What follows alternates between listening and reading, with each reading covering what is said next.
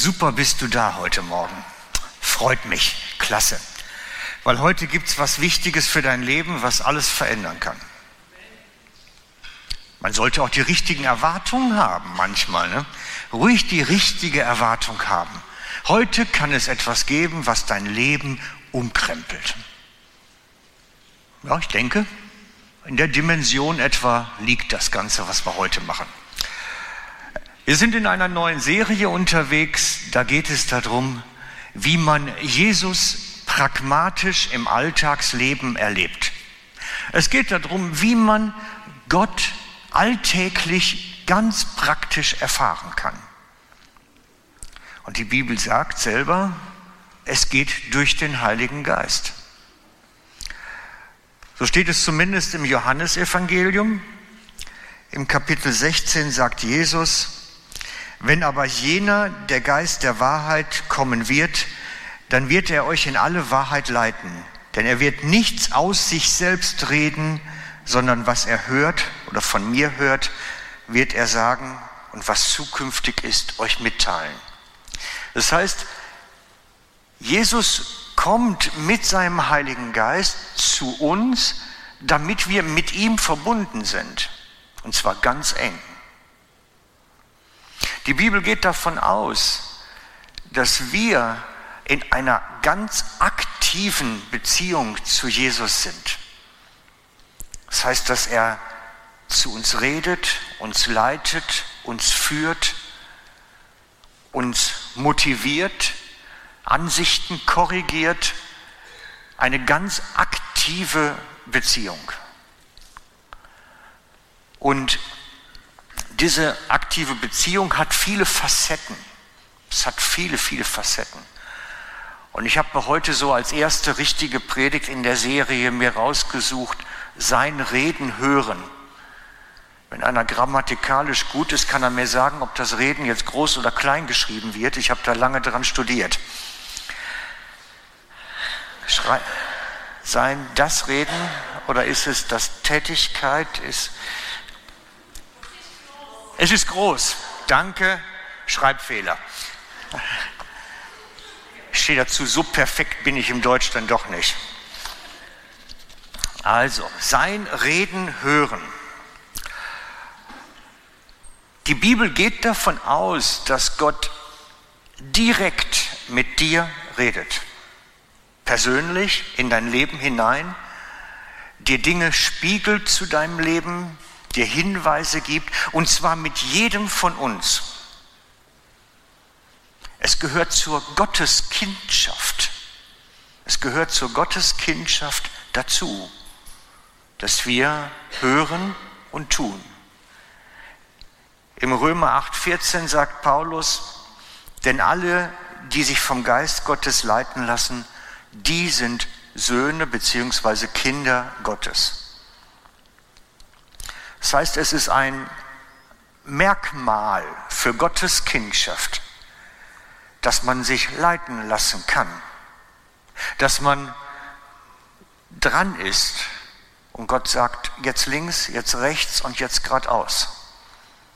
Es gehört zur Gottes Kindschaft dazu, als ein Grundmerkmal. Und ich weiß, dass viele Christen damit Mühe haben weil es nicht ganz einfach ist. Es ist schließlich keine reale Person, der man jetzt hinterhergehen kann. Es ist auch keine reale Person, die jetzt wie ich hier heute Morgen steht und etwas verkündet, sondern Gott sagt selber, Gott ist Geist. Und wie man einen Geist hört, das ist natürlich anders als einen Menschen hören. Und darum ist es so wichtig, dass wir uns das anschauen. Wie kannst du den Heiligen Geist hören? Praktisch.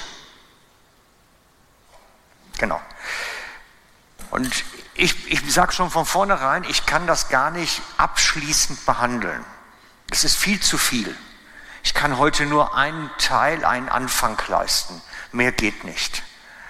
Aber ich kann euch wie eine Vorstellung geben, um was es sich überhaupt handelt. Das ist schon möglich. Gott redet zu dir wo und wie hört man das aber? Genau. Und ich möchte, um das Ganze so ein bisschen ins Thema einzuführen, ähm, unterscheiden zwischen vor Pfingsten und nach Pfingsten. Weil das Reden Gottes vor Pfingsten ist anders als nach Pfingsten. Und wir müssen das unterscheiden können, diese beiden Dinge. Vor Pfingsten war Reden Gottes anders als nach Pfingsten.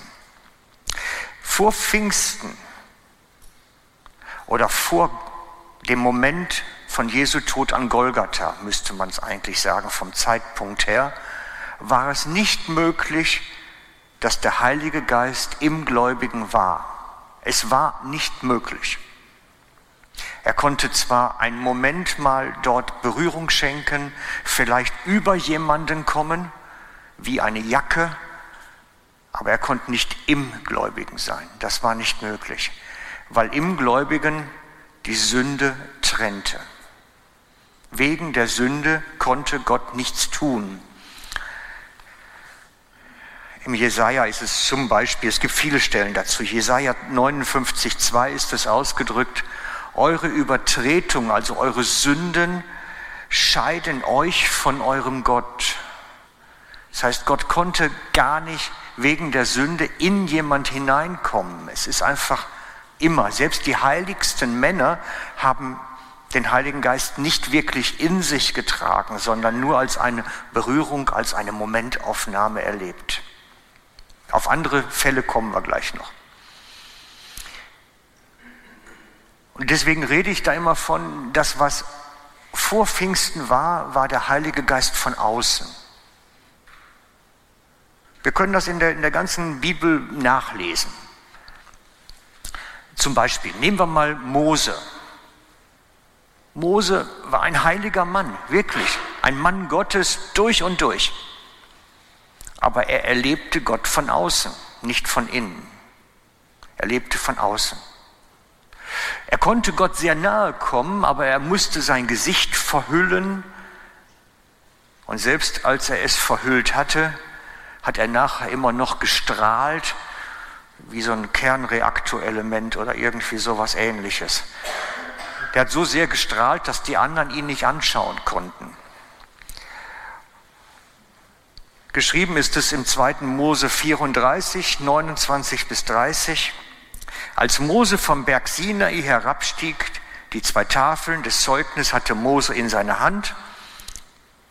Wow, das war ein kräftiger Mann. Zwei Steintafeln in einer Hand, fällt mir gerade jetzt auf. Als er vom Berg hinabstieg, da wusste er nicht, dass seine, die Haut seines Gesichtes glänzte weil er mit ihm geredet hatte. Als Aaron und alle Kinder Israel Mose sahen, siehe, da glänzte die Haut seines Gesichtes und sie fürchteten sich, sich ihm zu nahen. Das heißt, er hat gestrahlt wie eine riesige Glühbirne und alle haben Angst gehabt, was ist das jetzt? Aber Gott konnte nur von außen ihn berühren, konnte nur von außen auf ihn einwirken. Es ist die Berührung von außen. Das, was er erlebt hat, Mose, da ist die Herrlichkeit Gottes. Und darum schreibt das Neue Testament, wenn Herrlichkeit Gottes in uns ist, strahlen wir ebenso. Die gehen davon aus, ein Christ strahlt wie Mose, weil in uns Gott ist. Gut, am Rande. Nehmen wir das Zelt der Begegnung. Im Zelt der Begegnung war es so, dass Mose ein Zelt aufgebaut hatte, wo er sich mit Gott treffen konnte. Es war auch wieder mal die Begegnung von außen.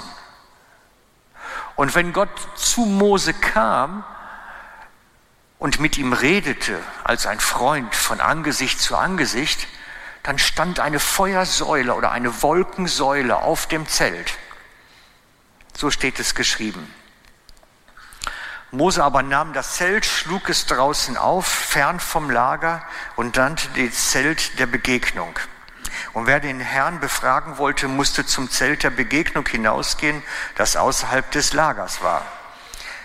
Und wenn Mose in das Zelt kam, so kam die Wolkensäule hernieder stand in der Tür des Zeltes und der Herr redete mit Mose.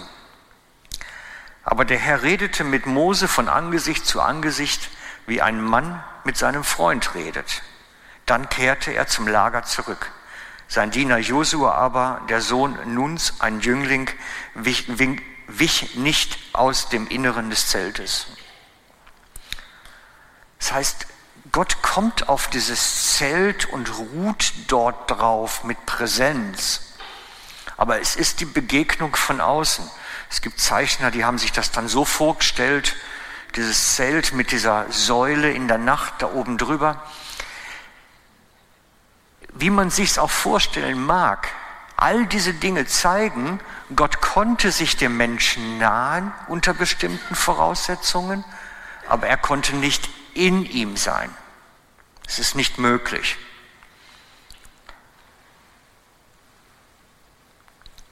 Oder nehmen wir zum Beispiel Elia oder Elisa. Bei ihnen war es so, die Präsenz Gottes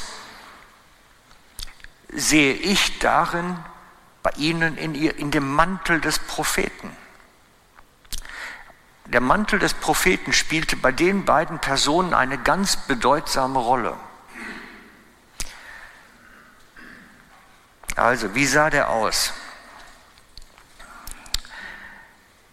Er sagte zu ihnen, wie war das Aussehen des Mannes, der euch begegnete und diese Worte zu euch sagte? Sie sagten zu ihm, er hatte ein haariges Gewand an und einen ledernen Gürtel um die Lenden. Er sagte, es ist Elia, der Tischbieter. Und dann sehen wir mal ein Stück weiter, was der Mantel kann. Da nahm Elia seinen Mantel, wickelte ihn zusammen und schlug auf das Wasser. Das teilte sich nach beiden Seiten, sodass sie beide trocken durchgehen konnten.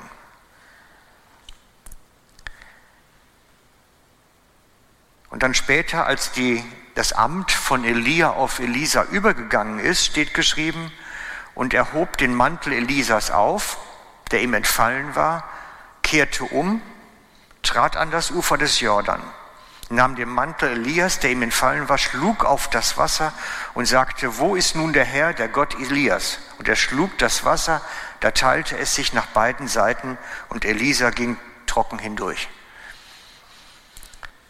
Der Mantel hat da eine Bedeutung. Auf ihm lag Kraft Gottes. Auf ihm war etwas Besonderes. Und wer den Mantel hatte, war der Nachfolger des Propheten oder der Prophet vielmehr und konnte seinen Dienst tun.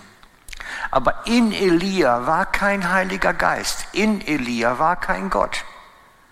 Es lag auf ihm, auf seinem Leben, auf seinem Dienst wie ein Mantel, den er sich anzog, lag die Kraft bei ihm. Oder nehmen wir David. Bei ihm war es so, dass er die Bundeslade in ein besonderes Zelt gebracht hatte. Und auf diesem Zelt lag Präsenz Gottes. Da wurden prophetische Lieder gespielt, da wurde angebetet die ganze Zeit. Auf diesem Zelt der Begegnung, das David dann aufstellte, lag diese Kraft. Oder bei, ganz lustig ist die Geschichte bei Samuel. Das ist, finde ich, so eine ganz, ach, manche Geschichten sind einfach lustig auch in der Bibel. David aber floh und entkam zu Samuel nach Rama und sagte ihm alles, was ihm Saul angetan hatte.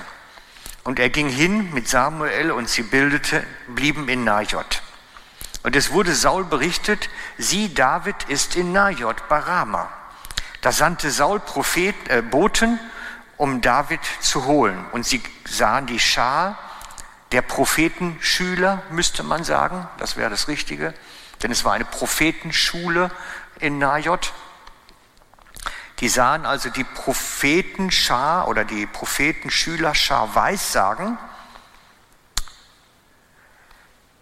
Wenn du in deiner Bibel das liest, müssen wir jetzt was gerade klären. Je nach Bibelübersetzung ist Weissagen anders übersetzt. Was meint es? Weissagen zu dieser Zeit war verbunden mit einem ekstatischen Zustand. Darum schreibt der Übersetzer Bruns auch an der Stelle, nicht von Weissagen, sondern von in Verzückung geraten. Es hat also was mit, mit, mit, mit, weiß ich nicht, ob die getanzt sind und gesungen haben und dabei prophetisch dann geredet haben, aber es war bestimmt nicht irgendwas Stilles, was man ja heimlich in der Ecke macht. Eigentlich müsste man übersetzen verzücktes Weissagen oder in Verzückung Weissagen. Das wäre so ungefähr der Inhalt. Das heißt, dass dort Prophetenschüler waren, die in einer bestimmten physischen Verfassung waren, verzückt waren und geweissagt haben dabei. Irgendwie so stelle ich mir das vor, von Wort, was dort steht. Und die Boten Sauls kamen dahin und sahen diese. Und Samuel war ihr Vorsteher. Da kam der Geist Gottes auch auf die Boten Sauls, sodass auch sie verzückt weissagten. Als Saul berichtet wurde, sandte er, halt da, als das Saul berichtet wurde, sandte er andere Boten, die waren unfähig, es braucht andere. Die weissagten aber auch, als sie dorthin kamen. Da ging er selbst nach Rama und als er zum großen Brunnen kam, in der Schuh Sechu ist, fragte er, wo ist Samuel, wo ist David? Da wurde ihm gesagt, sie in Najot Barama. Und er ging dorthin nach Najot Barama und der Geist Gottes kam auch auf ihn. Und er ging hin und war im verzückten Weissagen. Der König. Bis er nach Najot in Rama kam. Das heißt, der hat das beim Wandern dann auch noch gehabt irgendwie. Dort fiel er nieder und lag nackt den ganzen Tag auf dem Boden. Der König. Das gehört sich nicht. Das macht man nicht. Er fiel nieder und lag nackt den ganzen Tag und die ganze Nacht. Das, daher sagt man, ist Saul auch unter den Propheten. Wir können an der Stelle sehen, dass der Geist Gottes wie auf einem Ort manifest war, wie an einer Stelle, an, an diesem Prophetenort gebunden. In Najot war die Prophetenschule, sie waren dort ansässig, sie machten dort ihren Dienst. Und jeder, der irgendwie in die Nähe dieser Prophetenschule kam, kam in diese Stimmung, in diese, in diese Haltung. Mit dem passierte was Verrücktes. Und wir können also daran sehen, dass es auch so diese Präsenz Gottes ruhend auf einem Ort gab. So ähnlich wie das mit dem Zelt Mose, wo man hingehen musste und dann war Präsenz Gottes da, gab es das auch in Najot Barama. Es gibt diese Ortschaften. Das ist diese Präsenz von außen. Gott wirkt von außen als verschiedenster Gestalt mit der Feuersäule, mit der Rauchsäule, als Geist auf einem Ort. All das gibt es. Und das gibt es auch heute noch, Freunde. Das ist nicht abgeschafft. Ich habe die Tage ein Video zugestellt bekommen von einer Gebetsversammlung in Afrika, in einem Gebäude, also in einem großen Zelt, hatten sie Veranstaltungszelt.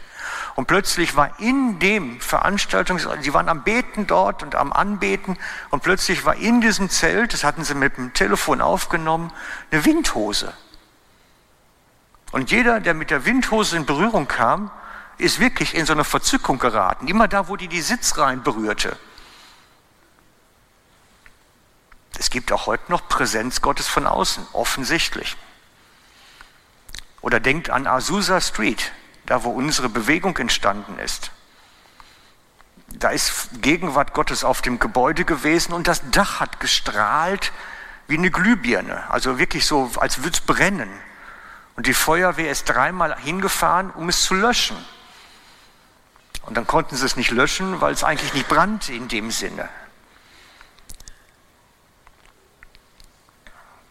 Ich habe die Tage den Text geschickt für die, die den Blog kriegen von der Insel Timor. Die hatten das Gleiche. Als bei ihnen der Geist Gottes auf die Versammlung kam, fing auch das Dach an zu glühen. weil einfach Gegenwart Gottes da war. Oder ich hatte euch das Foto auch schon mal geschickt, was wir letzten Sommer erlebt haben auf dem Gebäude, auch dieser Lichtstrahl wie bei Mose. Wir können daran sehen, diese Kraft Gottes, die von außen wirkt, der Geist Gottes, der von außen wirkt hier auf Erden, ist immer noch genauso aktiv, wie es damals zu Zeiten des Alten Testament war. Das ist nicht abgeschafft, das ist nicht vorbei, sondern immer noch genauso möglich. Und diese Präsenz Gottes von außen macht etwas. Bei Mose können wir sehen, Mose hat dadurch das Reden Gottes gehört, hat Leitung bekommen, hat Beratung gehabt. Gott hat mit ihm geredet wie mit einem Freund. Und das war Gott von außen. Wir sehen bei David, wenn man ihn liest, seine Texte, die er geschrieben hat, dann sieht man, der Geist Gottes, diese Präsenz Gottes sorgte bei ihm für bestimmte Stimmungen oder Herzenshaltungen zusätzlich noch. Er hat auch Beratung von Gott gehabt und Impulse bekommen, aber es hat auch sein Herz berührt. Wenn er traurig war, konnte er wieder froh werden dort. Wenn er depressiv war durch die schlimmen Umstände, hat Gott ihn dort ermutigt. Das heißt, es hat auch auf die Stimmung gewirkt. Und bei Elia und Elisa können wir sehen, dass diese Kraft von außen bei ihnen auch für Kraft gesorgt hat. Steht geschrieben, dass Elia an einer Geschichte mal tagelang gewandert ist, ohne zu essen und zu schlafen. Er musste an einen anderen Ort und hat voll durchgerissen, obwohl er eigentlich erschöpft war. Das heißt, es ist auch Kraft dabei. Und auch Autorität, um Heilung und Wunder zu tun bei ihnen. Das heißt, wir können sehen, diese Kraft Gottes von außen, die auch heute noch aktiv ist, kann ganz wesentliche Dinge Gottes zu dem Gläubigen bringen. Doch was uns trennt, dass diese Kraft in uns ist, ist immer die Sünde gewesen, ist immer das, was letztlich Adam verursacht hatte. Und das hat Jesus auf Golgatha gebrochen. Das hat Jesus auf Golgatha gebrochen. Dadurch ist es möglich, dass Heiliger Geist heute im Gläubigen ist. Dadurch ist es möglich, dass in dir diese Kraft ist. Sie ist nicht nur von außen unterwegs, sie soll in dir sein. In dir ruhen, in dir sein. Der trennende Vorhang ist weg. Es ist jetzt wirklich möglich, den heiligen Gott, vor dem Mose sich verbergen musste, das Gesicht verhüllen musste, direkt in persönlicher Beziehung zu sein. Er kann in uns sein. Wir stehen nun mit unverhülltem Gesicht die Herrlichkeit des Herrn. Mit unverhülltem Gesicht. Wir können jetzt schauen, brauchen uns nicht verdecken, bedecken. Es ist alles andere möglich. Und wir sehen diese Präsenz Gottes, wenn sie in uns ist, werden wir verwandelt. Das heißt, diese Kraft Gottes fängt eine Transformation in uns an. Leben wird verändert. Und es hat sehr viel mit unserem Denken und Fühlen, mit unserem ganzen Wesen zu tun, mit unserer Identität. Geist Gottes verwandelt, wenn er in uns ist. Er bringt Heilung für unsere Seele, für das, was wir erlebt haben und redet in uns hinein Hoffnung, Orientierung, macht Mut. Wir können deswegen klar sehen, es wirkt sich auf unsere Gefühle aus. Nehmt alleine mal Galater 5,22, die Frucht des Geistes. Was ist die Frucht des Geistes? Wesentlich ist es etwas in uns. Die Frucht in uns ist Friede. Das ist eine Gefühlslage. Friede in uns ist eine Gefühlslage. Wir spüren Frieden. auch in einer friedlosen Welt spüren wir Frieden. Wir spüren Freude in uns. Das ist Gefühlslage. Auch wenn wir vielleicht gar nicht den Grund von außen dazu haben. Das heißt, dieses, was der Heilige Geist dort beschrieben wird in Galater 5, 22, was er bringt, hat alles etwas zu tun mit dem, was in uns ist und passiert. Er macht es in uns. Wir können also sehen, dass heute nach Pfingsten die Berührung Gottes von außen und innen möglich ist. Es ist beides. Und wir können beides erleben und können mit beiden umgehen.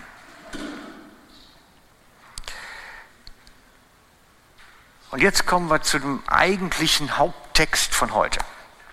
Das war alles Vorbemerkung. Weißt du, das müsst ihr jetzt alles unter Vorbemerkung abhaken. Es gibt viel dazu zu sagen. Wir schauen uns an Apostelgeschichte 8.4, folgende Verse. Und ich, wir lesen es auch gemeinsam.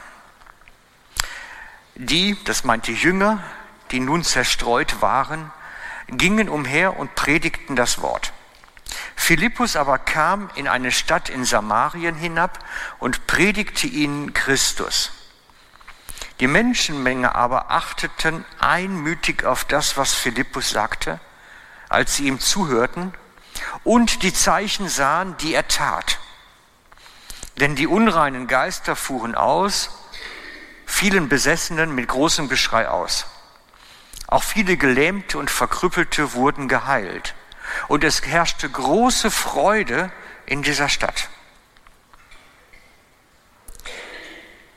Als sie aber Predigt, den Predigten des Philippus vom Reich Gottes und vom Namen Jesu Christi glaubten, wurden sie getauft. Männer und Frauen. Wir können sehen, dass da große Werke geschehen. Philippus hat Autorität, Zeichen und Wunder zu tun. Er hat die Autorität, für die Kranken die Hände aufzulegen und es geht ihnen besser. Das ist der Heilige Geist in ihm, der es macht, nicht er. Der Heilige Geist in ihm kann das wirken. Daraufhin fangen sie an, gläubig zu werden und daraufhin können sie getauft werden. Und Philippus tauft sie, weil sie sind ja jetzt gläubig an Jesus, an den Namen Gottes, an den Sohn Gottes. Sie sind ja gläubig geworden. So tauft er sie.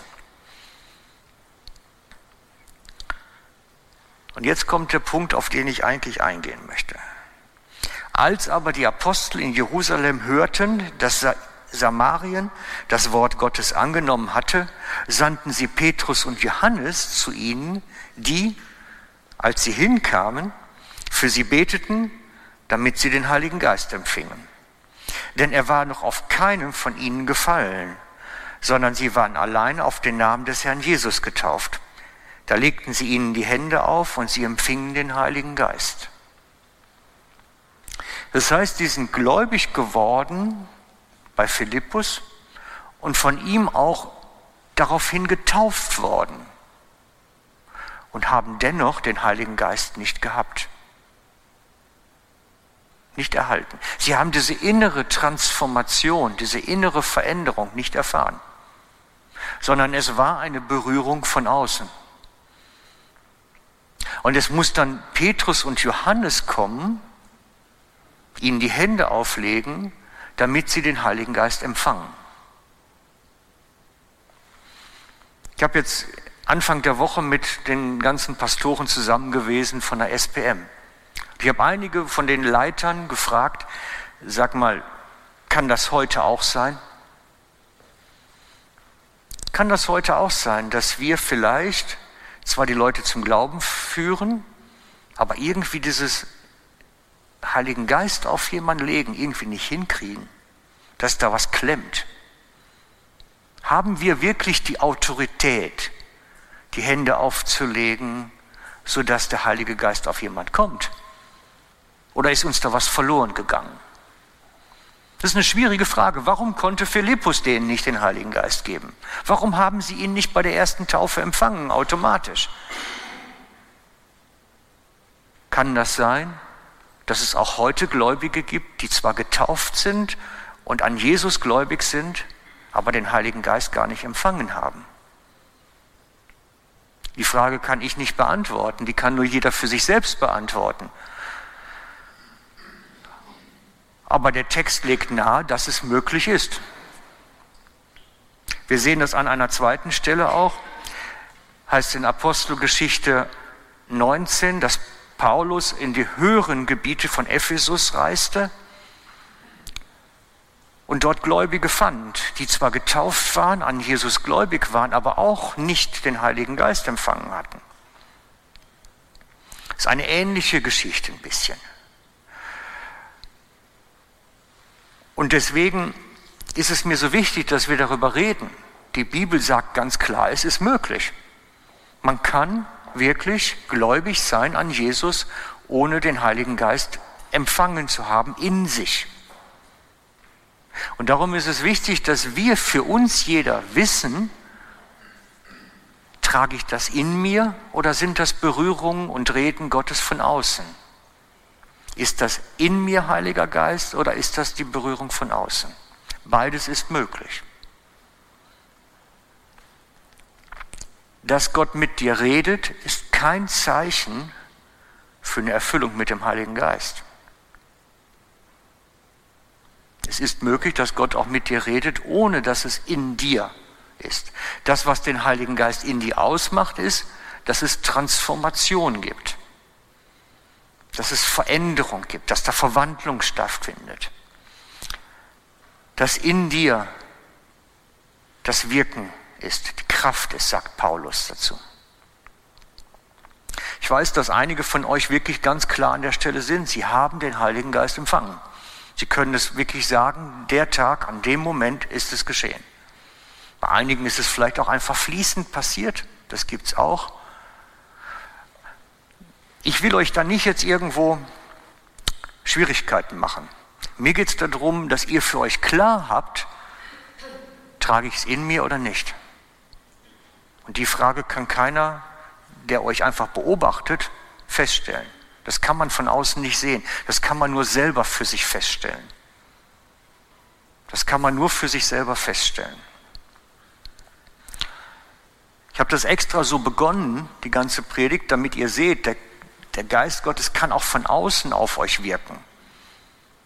Von innen ist es relativ stark, dass er Verwandlung bringt, dass er Veränderung bringt, dass Christusähnlichkeit entsteht dass Gaben freigesetzt werden und Kraft sichtbar wird.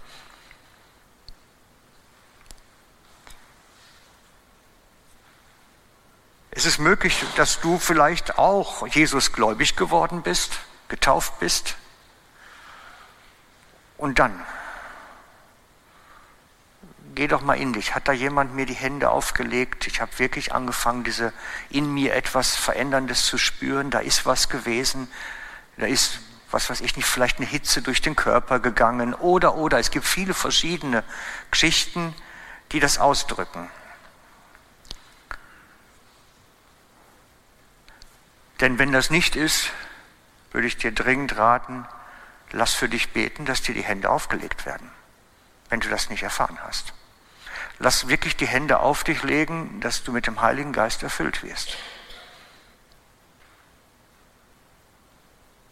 dass du sicher sein kannst. Außerdem sagt die Schrift ja auch im Epheserbrief, dass dieser Pegel abnehmen kann, dass das weniger wird in uns und dass wir brauchen, dass es immer wieder neu erneuert wird auch. Es kann sein, dass du das erlebt hast, bei deiner Taufe mit dem Heiligen Geist erfüllt zu werden und dass dieser Pegelstand sich aber komplett abgearbeitet hat und nur noch so ein ganze Bodennässe so ein bisschen vorhanden ist. Auch das ist möglich, das gibt es. Der Epheserbrief geht ausführlich darauf ein. Dann ist es natürlich an der Zeit, dass man sagt, ich brauche wieder eine neue Erfrischung. Ich brauche eine neue Füllung. Wie mit dem Auto, wo der Tank leer gefahren ist. Irgendwann leuchtet die rote Lampe. Und dann mache ich Mut, mach dich auf den Weg, dass da was wieder neu wird. wieder neu erfüllt wird, wieder neu passiert in dir. Es geht um etwas Wiedererweckendes, dass da etwas in dir schlummert, was neu wieder hochgeholt wird. Erweck diesen Heiligen Geist neu in dir. Entweder, dass du ganz neu die Hände aufgelegt bekommst und die, diese Erfüllung bekommst, oder aber, dass du wieder erfüllt wirst, dass es wieder ein Wiedererwachen in dir gibt. Und das hat Auswirkungen auf das, was Gott mit dir tun möchte. Ich bin davon überzeugt, dass wo Heiliger Geist drin ist im Gläubigen, viele Dinge weniger werden. Ich glaube zum Beispiel daran, dass wenn Menschen Probleme haben mit, was ich nicht, Angststörungen, mit Schwermut, ich spreche ungern von Depressionen, vielfach ist es einfach Schwermut, das sind Dinge, die in der Gefühlslage zu Hause sind. Und wenn Heiliger Geist hineinkommt mit Freude, mit Licht, mit Frieden, mit all dem, was notwendig ist, hat vieles, vieles davon zu weichen. Ich glaube, es wäre viel, viel mehr möglich, wenn wir das ernst nehmen würden, selber darauf zu achten, mit Heiligen Geist erfüllt zu sein. Und darauf zu achten, dass es immer wieder geschieht.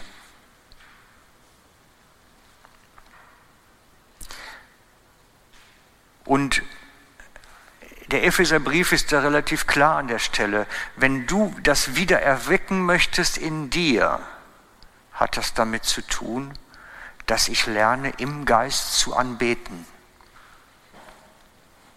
Das heißt, im Epheserbrief, dass wir immer wieder neu erfüllt werden sollen im Heiligen Geist, was dadurch geschieht, dass wir Loblieder singen, dass wir den Herrn anbeten dass wir unser Herz auftun und ihn wirken lassen. Und deswegen mache ich euch Mut, wenn wir jetzt gleich eine Zeit vom Lobpreis haben, wenn wir gleich zusammen vor Jesus stehen und ihn anbeten, mach dein Herz auf. Mach dein Herz auf. Mach daraus keinen, keinen Bunker, sondern mach es auf, dass viel Licht reinkommt. Weil Gott möchte eigentlich dir etwas Neues geben. Es soll etwas Neues in dir geschehen. Es soll mehr möglich sein. Du sollst wirklich diese Freude, diese Friede, diese Präsenz Gottes erfahren. Und er wird mit dir reden. Aber wenn ich aus meinem Herzen einen Bunker gebaut habe, kommt auch das Reden nicht an. Und es wäre doch cool, egal wo wir unterwegs sind, beruflich, privat, mit den Familien, mit den Freunden, wenn wir da mit dem Reden Gottes besser unterwegs wären. Wenn er unser Ratgeber wäre, wie bei Mose. Mose war, Ratgeber war Gott. Und ich glaube, das könnte dir auch so möglich sein. Davon bin ich überzeugt. Gott könnte dein Ratgeber genauso sein. Wäre auch cool, Hast du auf dem Beruf Probleme? Wo ist der Ratgeber? Gott. Ja, mit dem kann man sich zusammenhocken, mit dem kann man sich treffen. Da kann man dann mal fragen, sag mal, wie siehst du denn das? Das soll so laufen. So soll das eigentlich sein. Und es funktioniert auch wirklich. Es funktioniert auch wirklich. Aber wir müssen uns auftun. Wir müssen es zulassen. Darum lade ich dich ein, wenn wir jetzt gleich eine Zeit vom Lobpreis haben, doch mal so eine Bunkertür so richtig aufzumachen. Zu sagen, hier bin ich, komm du jetzt zu mir, sprich du in mich hinein. So wie Elsbeth schon gesagt hat, wem anklopft, dem wird aufgetan. Manchmal ist es nicht das Anklopfen, sondern die Tür öffnen. Hm? Manchmal ist das Tür öffnen. Wir werden jetzt auch miteinander in dem ersten Lied vom Lobpreis des Abendmahl feiern. weil ich glaube, dass auch das ein Ausdruck vom Lobpreis ist und der Gemeinschaft mit Gott. Im Abendmahl begegnet mir Gott auch. Seine Begegnungen sind vielfältige Gesichter, vielfältige Facetten. Und ich lade dich ein, mit uns zusammen das Abendmahl zu feiern und zu erleben, wie auch in dir Licht wird. Ich glaube wirklich daran, dass Gott bei uns in der Gemeinde einiges an Depression und an Schwermut und an, an, an Belastung verscheuchen möchte. Alleine, weil seine Präsenz in dein Leben, in dein Herz kommt. Die Antwort auf deine Problem ist mehr von Jesus. Du hast ein Problem auf dem Job, mehr von Jesus in dem Job. Du hast ein Problem mit der Familie, mehr Jesus in der Familie. Mehr von seiner Präsenz. Immer, egal welches Problem.